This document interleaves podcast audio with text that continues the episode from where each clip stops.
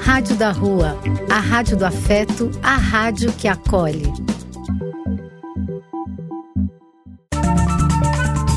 Apoio: Casa de Vó, Banho para Geral e Instituto de Políticas Relacionais. Programa e quem quiser que conte outra. Depois de ouvir uma boa história, é conversando que a gente se entende.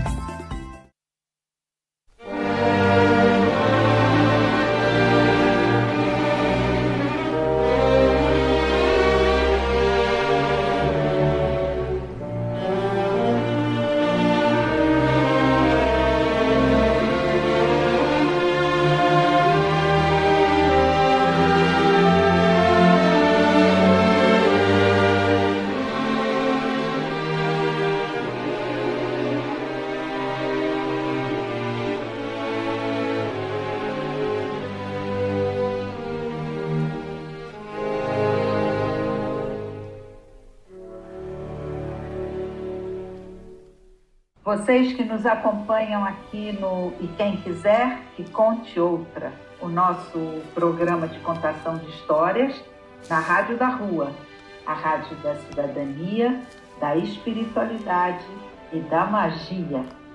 Como sempre, eu, Carmen, eu adoro contar e ouvir histórias, venho na bela companhia da minha amiga Ruth. Diz aí, Ruth. Oi, Cássia, tá bem? Tudo bem. Que delícia! Vamos para mais um, um episódio. E hoje nós vamos começar com uma música. Vamos ver se as pessoas conhecem essa música e aí a gente introduz o nosso tema a partir dela. Vamos lá? Vamos, vamos sim.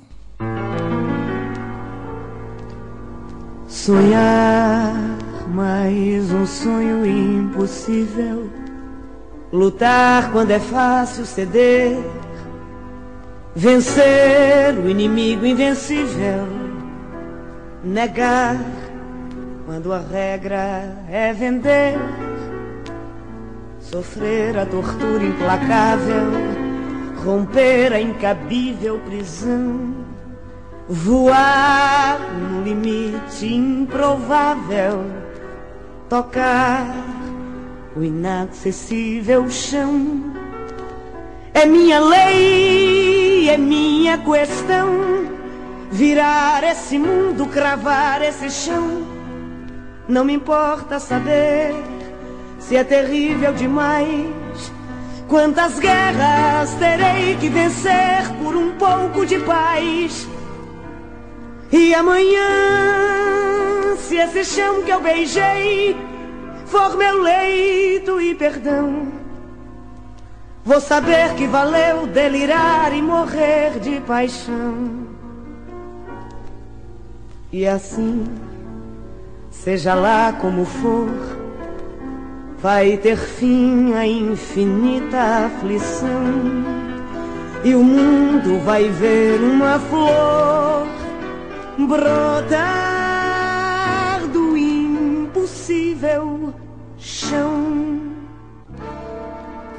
música linda que você escolheu, Cá. Não é? O que que te traz essa música, Ru? Quando você ouve, o que que te traz essa música? Olha, me traz a, a coisa que mais me chama atenção uh, seria a importância do sonhar, né? Uhum. O, o como o sonho ele tem um, um papel importante na nossa vida. Não estou dizendo aquele sonho que a gente tem à noite. Eu digo dos sonhos acordados, né? As coisas que a gente idealiza, a nossa imaginação, a nossa fantasia. O que a gente deseja, não é? Isso, a imaginação para reinventar o mundo, né? Quando Principalmente quando esse mundo não está muito, não tá muito bom, ele está meio hostil.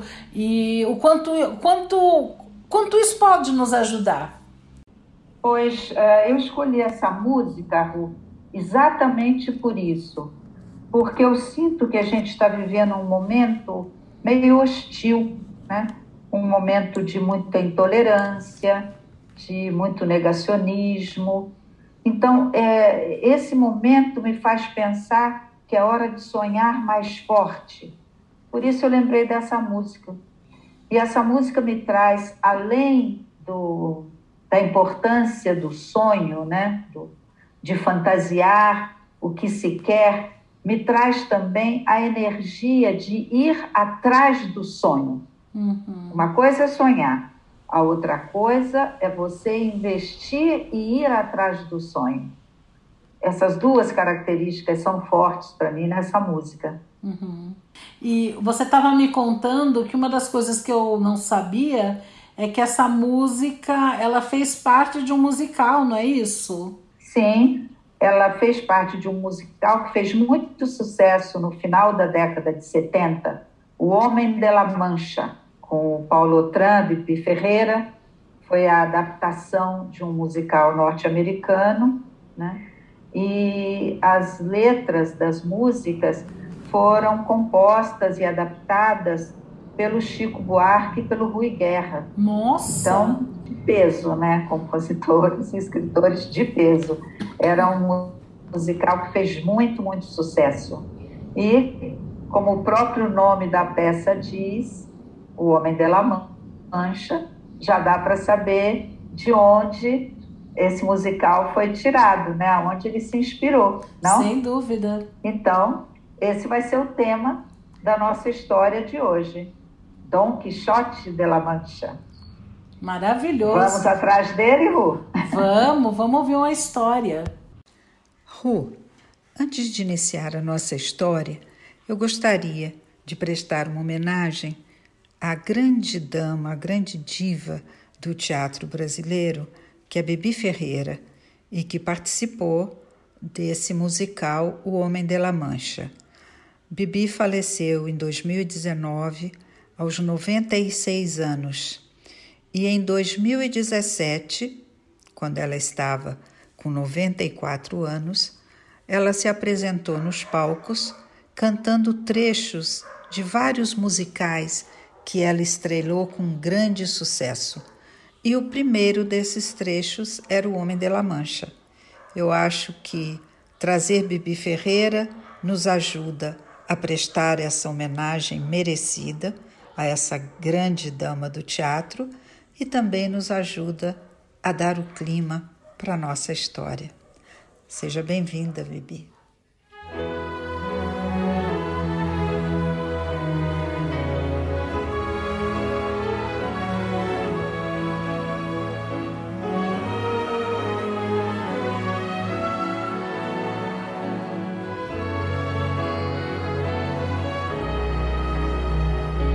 Assim, seja lá como for, vai ter fim a infinita aflição. E o mundo vai ver uma flor.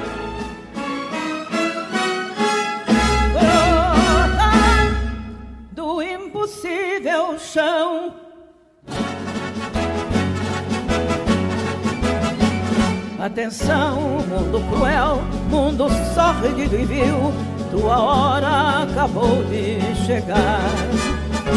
Cá estou eu, aqui está o cavalheiro febril, pronto a te desafiar. Cá estou eu, Don Quixote, senhor de la Mancha, vestido de ferro e furor.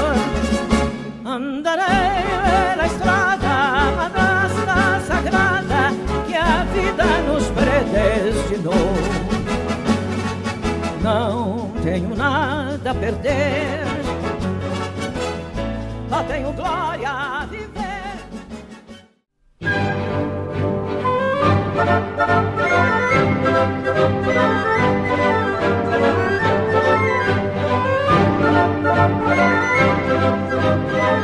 Dom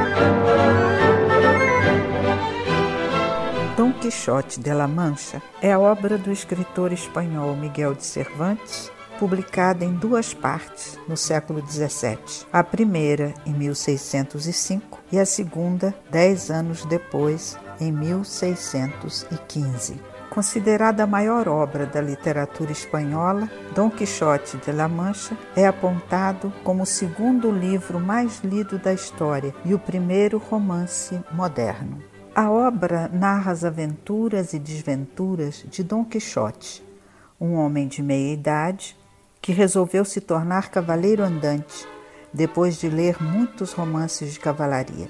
Providenciando cavalo e armadura, resolve lutar para provar seu amor por Dulcineia de Toboso, uma mulher imaginária.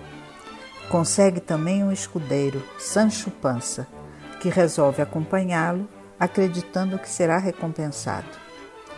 Quixote mistura fantasia e realidade, se comportando como se estivesse em um romance de cavalaria. Transforma obstáculos banais, como moinhos de vento ou ovelhas, em gigantes e exércitos inimigos. É derrotado e espancado inúmeras vezes, sendo batizado por Sancho de cavaleiro da triste figura. Mas Quixote sempre se recupera e insiste nos seus objetivos. Confundindo fantasia e realidade, Quixote resolve imitar os heróis e partir em busca de aventuras. Como precisa de uma amada em nome da qual lutar, sua imaginação cria Dulcineia, uma grande dama inspirada em uma paixão da juventude. Encontra um albergue simples e confunde o albergue com um castelo, pensando que o dono do albergue é um cavalheiro que está disposto a ordená-lo. Então ele resolve guardar o lugar durante a noite. Quando um bando de camponeses se aproxima, pensa que são inimigos e os ataca, acabando machucado. Depois de uma falsa sagração, o dono do albergue o manda embora, dizendo que já é cavaleiro. Embora ferido, Quixote volta para casa feliz. Ele convence Sancho Pança a se juntar na viagem como escudeiro, com promessas de dinheiro e de glória. A sobrinha do protagonista fica preocupada com sua saúde mental e pede ajuda ao padre, que o diagnostica como louco. Decidem queimar seus livros para resolver o problema, mas ele pensa que tudo isso é obra de Frestão, o seu inimigo feiticeiro. Quixote parte em busca de vingança e se depara com cenários do cotidiano que a sua imaginação transforma em adversários. Assim, luta contra moinhos de vento pensando que são gigantes, e quando é empurrado por eles, declara que estavam encantados por Frestão. Passando por dois sacerdotes que carregavam a estátua de uma santa, pensa que está diante de dois feiticeiros sequestrando uma princesa e resolve atacá-los. É durante esse episódio que Sancho o batiza de cavaleiro da triste figura. Em seguida, tenta enfrentar vinte homens que aparecem para roubá-los, e ambos, Quixote e Sancho Pança, acabam sendo espancados. Quando se recuperam, encontram dois rebanhos caminhando em direções contrárias e que estão prestes a se cruzar. Quixote imagina que são dois exércitos adversários e decide se juntar ao lado mais fraco. Sancho tenta chamar o amo à razão, mas ele se recusa a escutar e acaba lutando com os pastores e até perdendo seus dentes. Depois se depara com um grupo de prisioneiros escoltados por guardas que estavam sendo levados para campos de trabalho forçado. Vendo que estão acorrentados, Quixote questiona os homens acerca de seus crimes e todos parecem inofensivos: amor, música e feitiçaria. Decide então que é preciso salvá-los. Ataca os guardas, livra os homens de suas correntes, mas eles acabam agredindo e assaltam Quixote e Sancho Panza. Muito triste, Quixote escreve uma carta de amor a Dulcineia e manda Sancho entregar. No caminho, o escudeiro se depara com o padre e o barbeiro, que o forçam a revelar o paradeiro de seu amo. O cavaleiro da triste figura é levado para casa, onde persiste nas suas fantasias de cavalaria. Logo depois, Quixote regressa à estrada e, ao ver um grupo de atores ambulantes, pensa estar diante de demônios e monstros e os ataca. A cena é interrompida pela chegada de outro homem, o Cavaleiro dos Espelhos, que afirma que sua amada é a mais bela de todas e que está disposto a duelar com quem disser o contrário. Para defender a honra de Dulcineia, Quixote enfrenta o adversário e o vence no combate. Mas descobre então que o Cavaleiro dos Espelhos era, na verdade, Sansão Carrasco, um velho amigo seu que estava tentando dissuadi-lo da vida de cavalaria. Mais adiante, Quixote e Sancho conhecem um casal misterioso, o Duque e a Duquesa. Eles revelam que conhecem seus feitos através de um livro que circula pela região. Resolvem recebê-lo com todas as honras, dignas de um cavalheiro, mas no fundo, o duque e a duquesa estavam rindo das ilusões de Quixote. Pregam também uma peça em Sancho Pança, nomeando o escudeiro como governador de um povoado. Exausto por tentar cumprir todas as obrigações de seu cargo, Sancho não consegue descansar nem desfrutar a vida, chegando a passar fome por temer o envenenamento. Depois de uma semana, resolve desistir do poder e voltar a ser escudeiro. Novamente reunidos, eles abandonam o castelo do duque e da duquesa e partem a caminho de Barcelona. É aí que surge o Cavaleiro da Lua Branca, afirmando a beleza e superioridade da sua amada. Por amor a Dulcineia, Quixote duela com o Cavaleiro da Lua Branca, concordando em deixar a cavalaria e voltar para casa se perder. Quixote é vencido diante de uma multidão. O adversário era, mais uma vez, Sansão Carrasco, que montou um plano para salvar seu amigo de suas próprias fantasias. Humilhado, Quixote regressa à casa, mas acaba ficando doente e deprimido. No seu leito de morte, recupera a consciência pede perdão à sua sobrinha e a Sancho Pança, que continua ao seu lado até o suspiro final. Encerra-se assim a movimentada vida do cavaleiro da triste figura.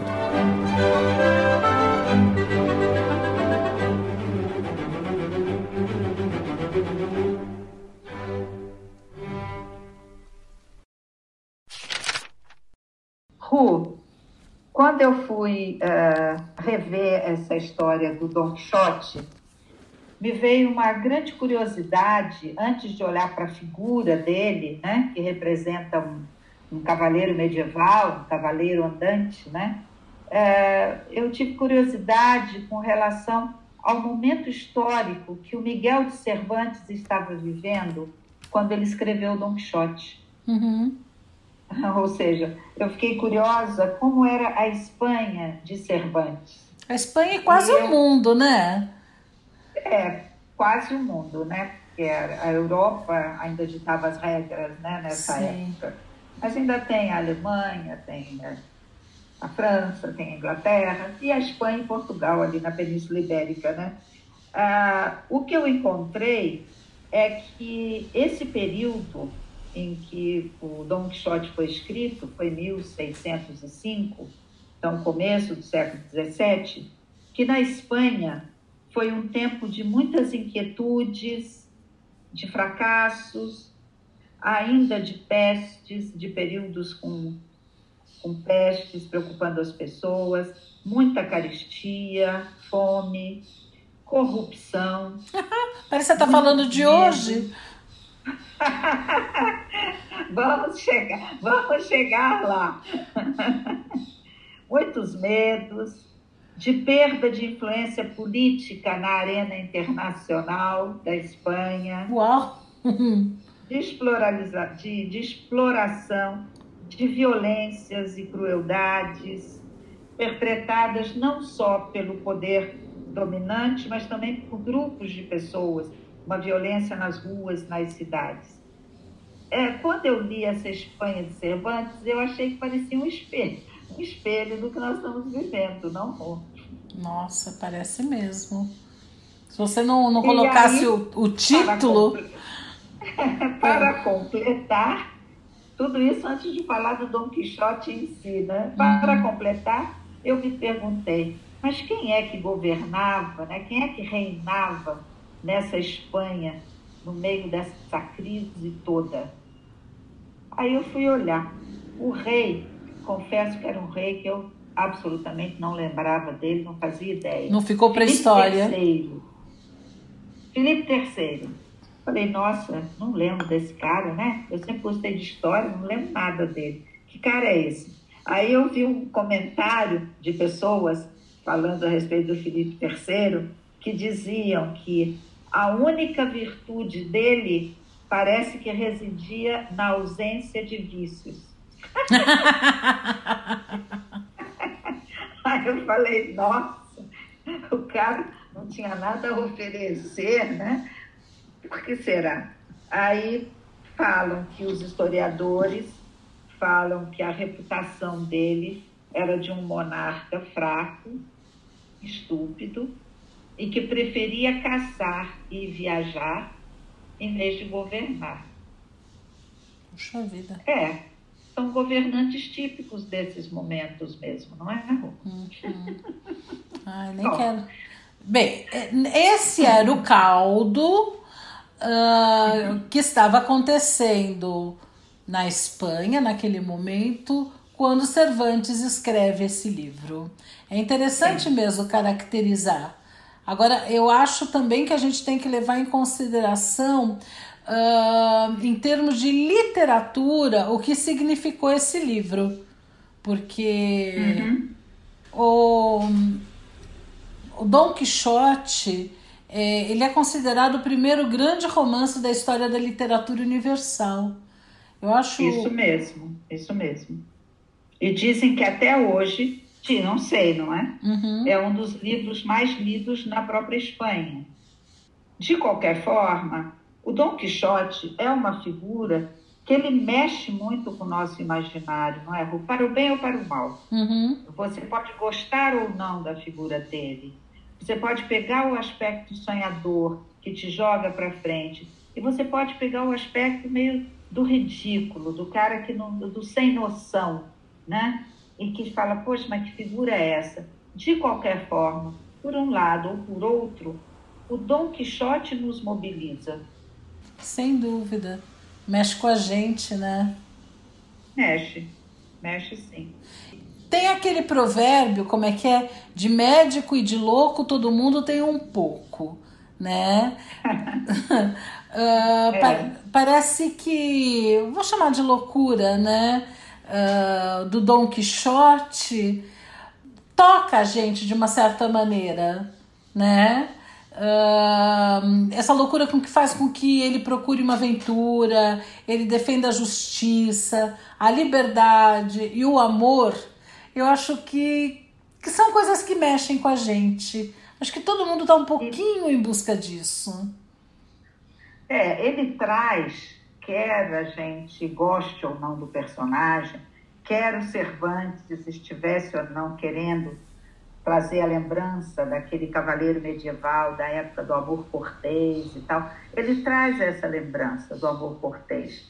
Quer dizer, o, o que, que era o, cavaleiro andante eh, da Idade Média, não da época que o Cervantes estava vivendo, né? de séculos anteriores. Ele é alguém que parte em busca de aventura, eh, desejoso de promover justiça, e tudo isso em homenagem à, à pessoa amada, né? a mulher amada. Ele vai para a aventura dele, levando, às vezes, o lenço né, da mulher amada, ou uma rosa que ela deu, é, é aquele amor cortês. Uhum. Né? É, o Dom Quixote traz essa figura, sem dúvida.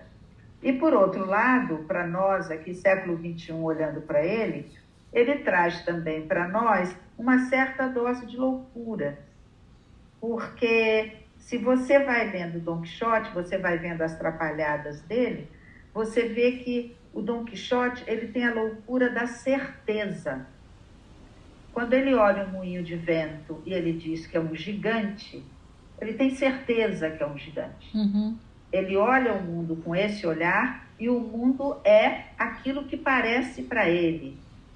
E, esse, e eu digo que parece para ele porque a gente sabe que tudo na realidade é uma construção, não é? Uhum. Quando a gente olha uma situação e analisa, a gente está fazendo uma construção a respeito daquela situação. Essa construção pode persistir por um tempo ou pode se alterar.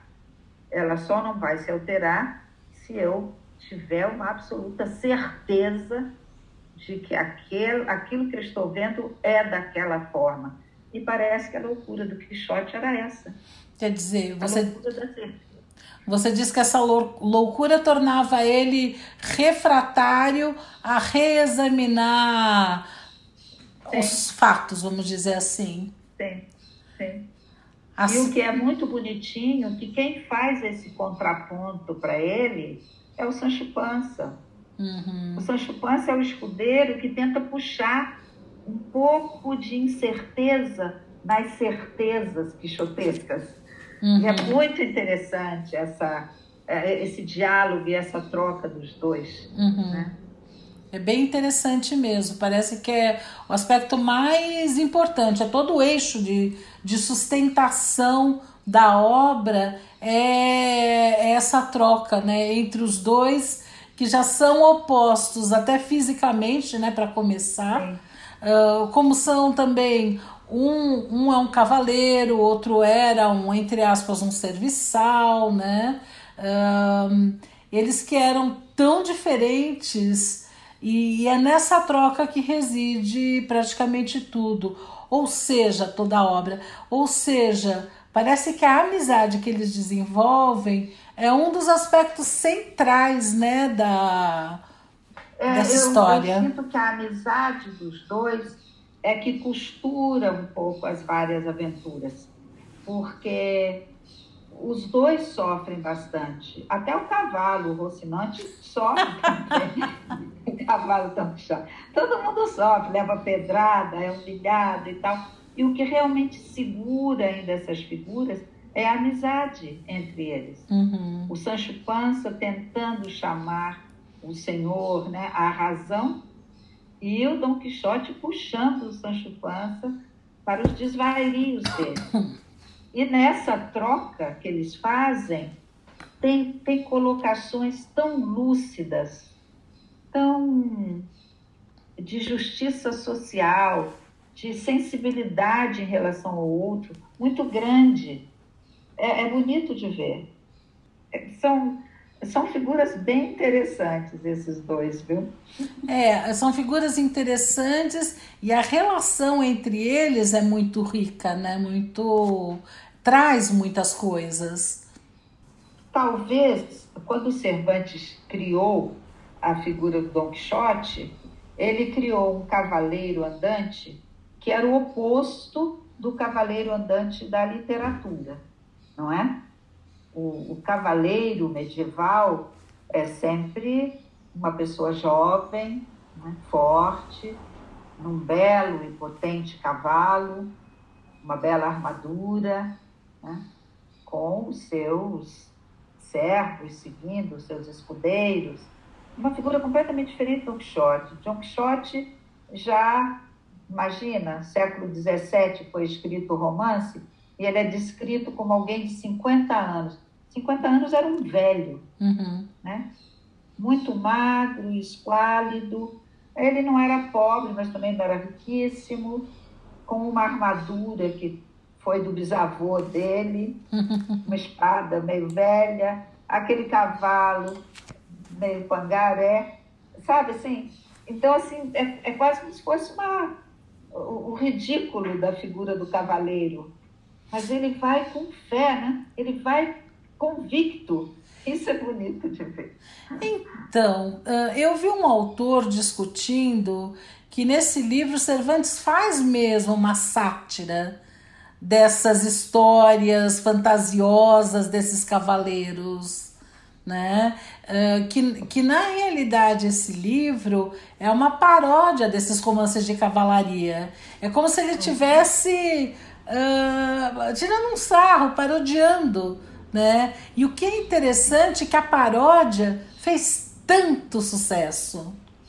E mesmo tem um outro aspecto que é interessante dessa história, é que assim, o, o Dom Quixote ele perdeu o juízo de tanto ler esses romances. Esse eu acho um ponto seríssimo para ser olhado, Ru.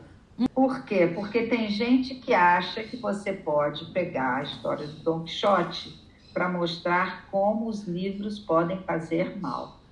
A figura do padre que tem no Dom Quixote e a figura da sobrinha dele e, e os amigos preocupados com a sanidade dele, eles acham que os livros fazem mal para ele.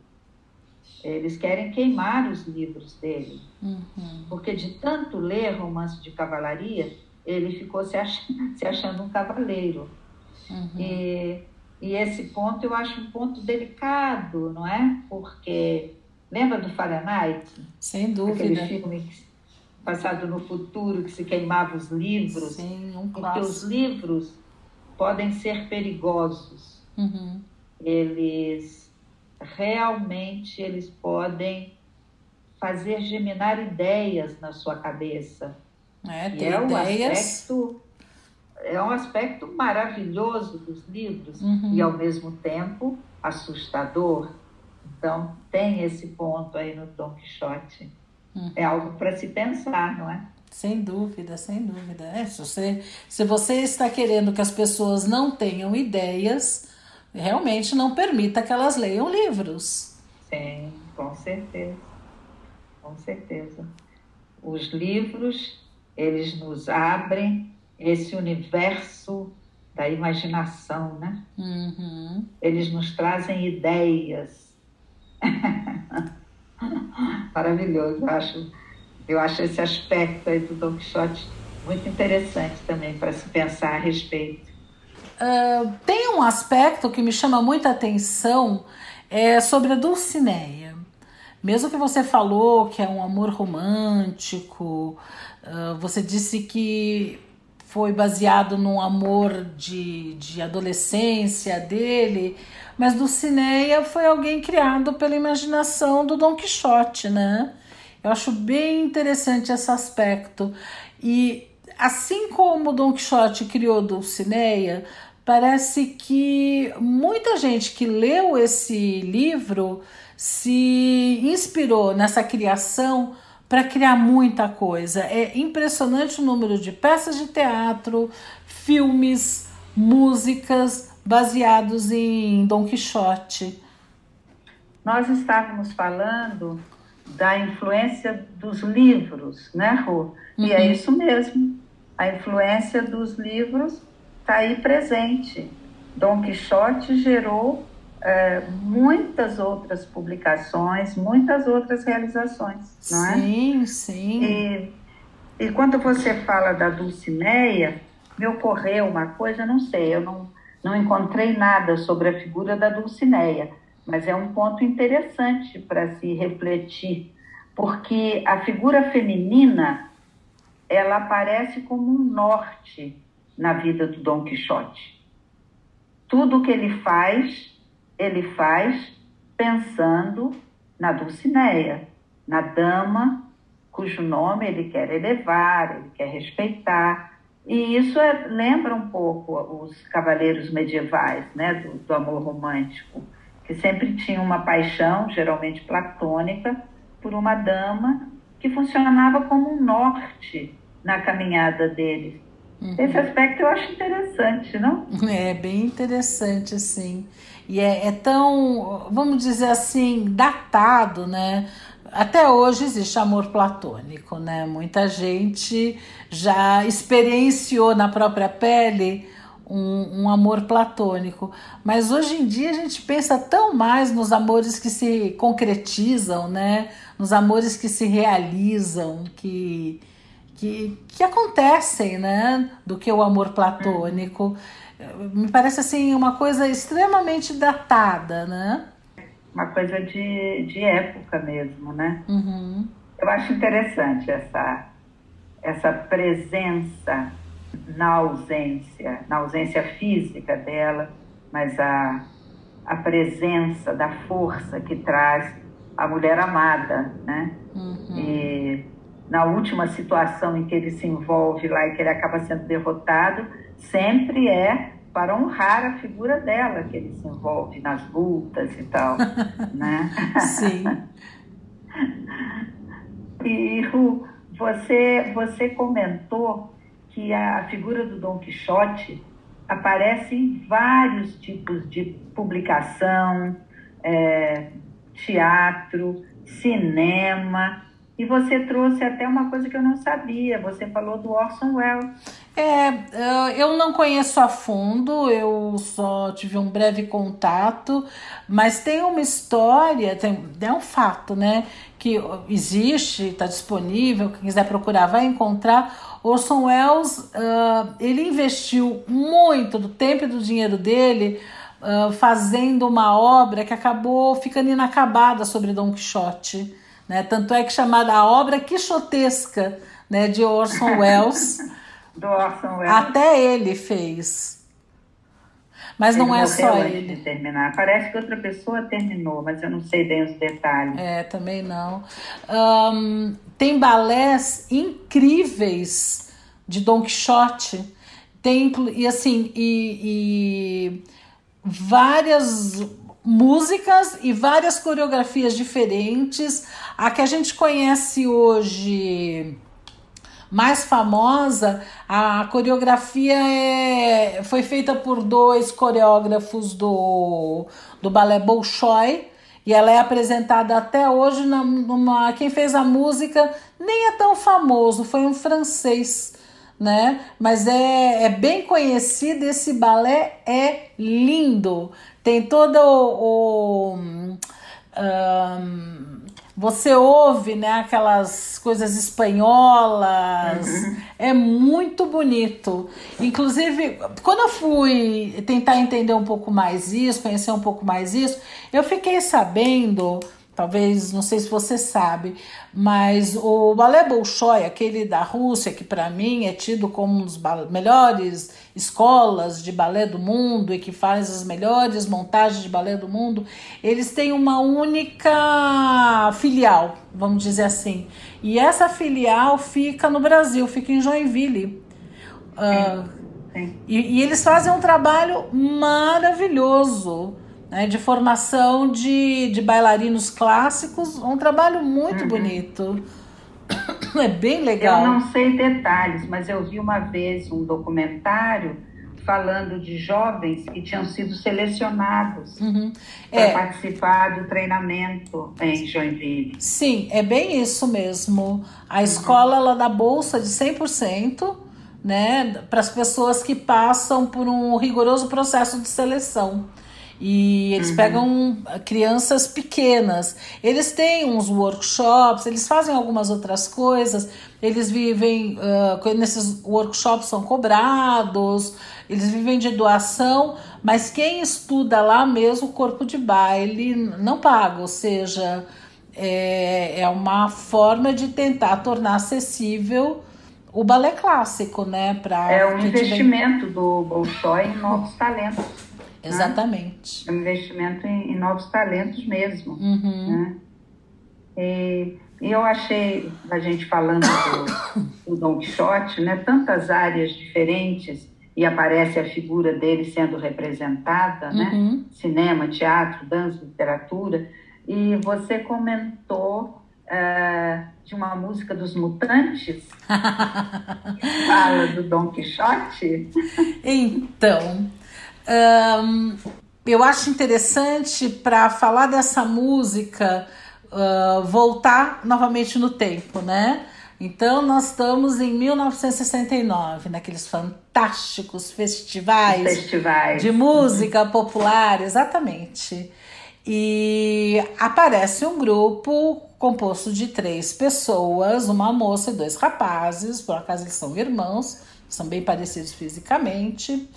Uh, e eles são descritos como o mais inteligente, sarcástico, musical e talentoso grupo de rock jamais criado no Brasil. E eles fizeram, eles se apresentaram no festival com uma paródia do personagem de Cervante. Esse esse disco existe, quem fez quem fez a parte musical foi o, o Leandro Dupré, né? E foi com a partir desta apresentação desta música pelos Mutantes, né? De, de Dom Quixote, que eles se tornaram conhecidos pelo Gilberto Gil, pelo Gil, que também estava se apresentando lá, ainda não era quem é hoje, também estava no começo da sua história. Era a época de efervescência. Nem fale. E aí o Gil chama esse trio para cantar com ele uma música que todo mundo conhece, Domingo no Parque. Então, ah, além de da música ser bem interessante, nessa Don Quixote, abriu portas para eles. É muito, é, é, essas histórias são bem legais, né? E são bem quixotescas mesmo, né? Sim, quem diria, né? Quem diria. Vamos ouvir uma música então, Ru? Vamos sim.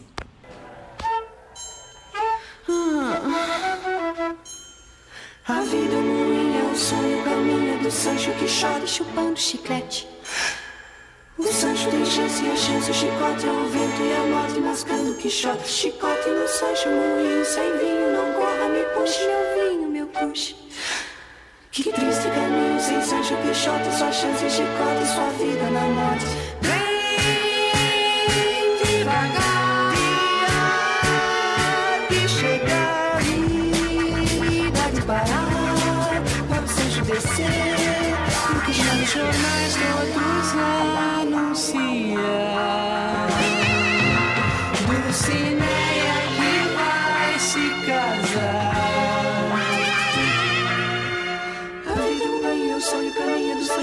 Chupando chiclete. O Sancho tem chance e a chance, o chicote é o vento e a morte mascando Quixote. Chicote no Sancho, moinho sem vinho, não corra, me puxe, meu vinho, meu puxe. Desse caminho, sem Sancho Quixote, sua chance, chicote, sua vida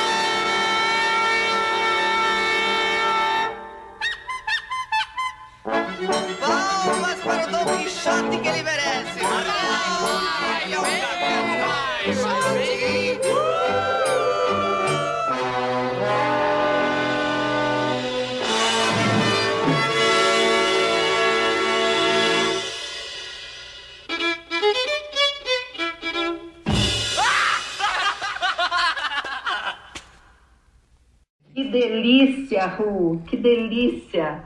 Você propiciou um mergulho na década de 60. Muito, muito bom. Adorei relembrar os festivais, relembrar o começo dos Mutantes. Maravilhoso. E você sabe o que me ocorreu enquanto eu ouvia? É que também na década de 60 foi feito um filme que eu amei de paixão. O Incrível Exército Branca Leone. Você chegou a ver esse filme? É, eu, eu lembro dele vagamente, mas, nossa, o pessoal lá em casa adorava. Repetia aquelas brincadeiras, o jeito deles falarem. Nossa. Branca Leone de Norcia, ele dizia com maior orgulho. Foi um filme italiano do Mario Monicelli que focalizava a, a decadência das relações sociais no mundo feudal. Era basicamente isso. Então, o filme trata de uma história que é uh, procura retratar a Itália do século XI. Então, século XI, a gente está lá no final da Alta Idade Média, né? E, e tem um cavaleiro, que é uma espécie de um Dom Quixote maltrapilho, que ele forma um exército de quatro miseráveis mortos de fome e que partem em direção a um feudo que ele acha que é dele, que ele tem direito. E aí vão passando pela Europa da Idade Média, no lombo de um pangaré, que ele chama de Aquilante, que é como se fosse uma referência ao Rocinante do Don Quixote, uhum. porque o Brancaleone ele é pautado na figura do Don Quixote, e ele vai se defrontar com todas as dificuldades e mazelas da Idade Média. A peste negra, as bruxas, os bárbaros, os muçulmanos, e fazendo uma sátira do conceito de honra e coragem dos heróis medievais. Uh, esse filme era muito, muito divertido. Você Bem sabe divertido. que ele recebeu alguns prêmios e um dos prêmios dele foi para música. Até a música era divertida. Então eu vou colocar um trechinho aqui, quem sabe sensibiliza.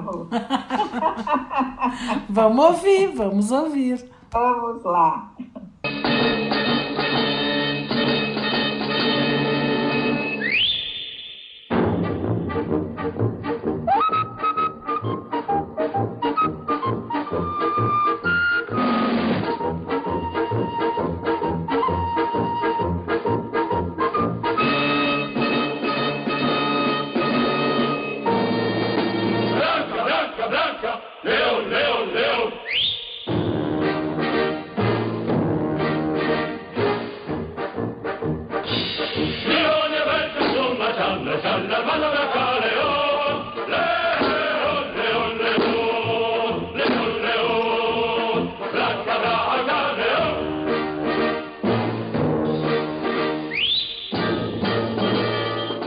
Coisa que me chama a atenção é a capacidade dessa obra, Dom Quixote, de provocar criatividade artística em várias áreas não literárias. E, e, e, é interessante porque, mesmo antes da publicação do segundo volume, começou. Uh, a obra dele já provocou toda essa criatividade artística. Então, teve um balé francês em 1614, liderado por uma Madame Saint-Tenir, que fazia sucesso em Paris, baseado na obra. Um, foi criado uma pantomima, opereta, por Ibert, uma ópera Massenet. Na Alemanha, quer dizer, a coisa foi internacional mesmo. Na Alemanha, Telemann, que é um, um autor que quem conhece música clássica conhece bastante, ele compôs duas óperas, uma cantata e uma suíte instrumental baseada em Dom Quixote. É bastante mesmo.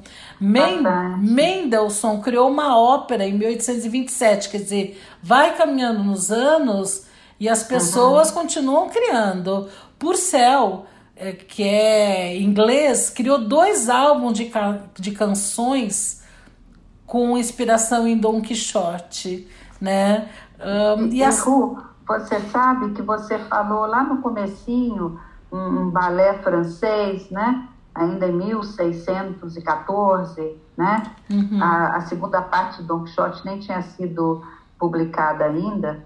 E eu li e o Miguel de Cervantes, a primeira parte ele publicou em 1605 e a segunda parte em 1615. Uhum. E aí o texto dizia que ele publicou essa segunda parte porque eram tantas publicações e referências à figura do Dom Quixote, uhum. que não eram criações dele, que ele achou melhor finalizar a história do personagem.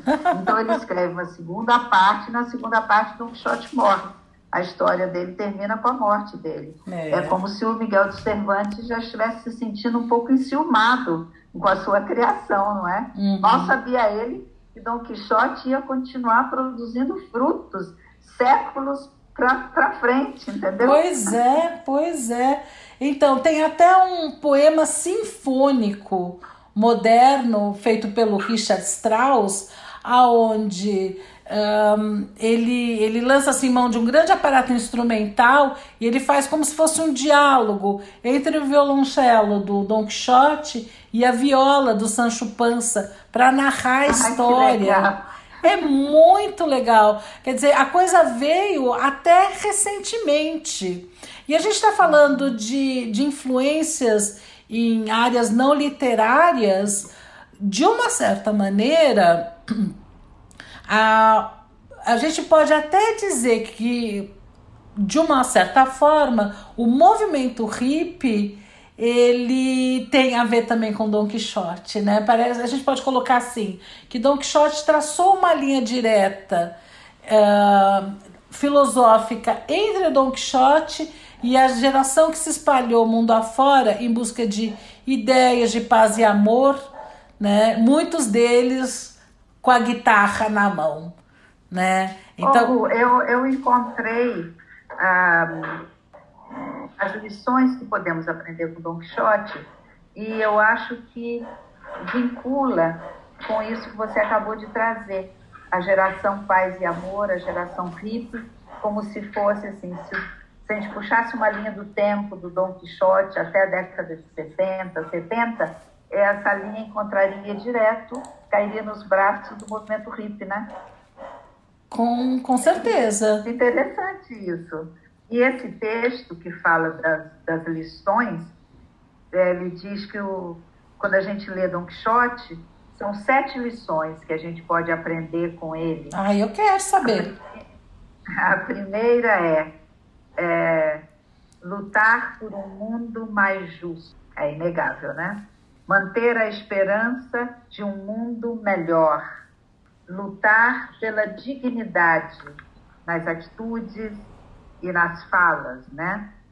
Então, o Dom Quixote, com a figura dele meio decrépita, ele nos ensina que, independentemente da nossa condição física, social ou da nossa idade, todos nós somos dignos o suficiente para levantarmos e buscarmos a cada dia um mundo melhor para nós e para os outros.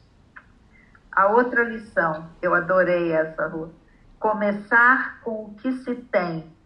É. O Don Quixote não era pobre, mas também não era rico. Mas ele já era velho. A armadura era do bisavô dele. O escudeiro dele era o camponês, o Sancho Panza, que andava num pangaré. E ele também andava num cavalo velho. Mas o que ele nos ensina é que se queremos alcançar os nossos objetivos e lutar por um mundo melhor, podemos começar com aquilo que já temos Uhum. Porque se a gente ficar esperando as condições perfeitas, corremos o risco de nunca alcançar nada. Muito bom, muito bom. A outra lição é viver o sonho. A gente sonha o tempo todo e temos que dar valor e abraçar os sonhos. A penúltima lição que a gente aprende com ele é que é importante a presença do diálogo. O tempo todo, Dom Quixote e Sancho Panza estão dialogando entre eles e com os outros personagens da história. E nesses diálogos, eles, eles descobrem coisas absolutamente inesperadas, né?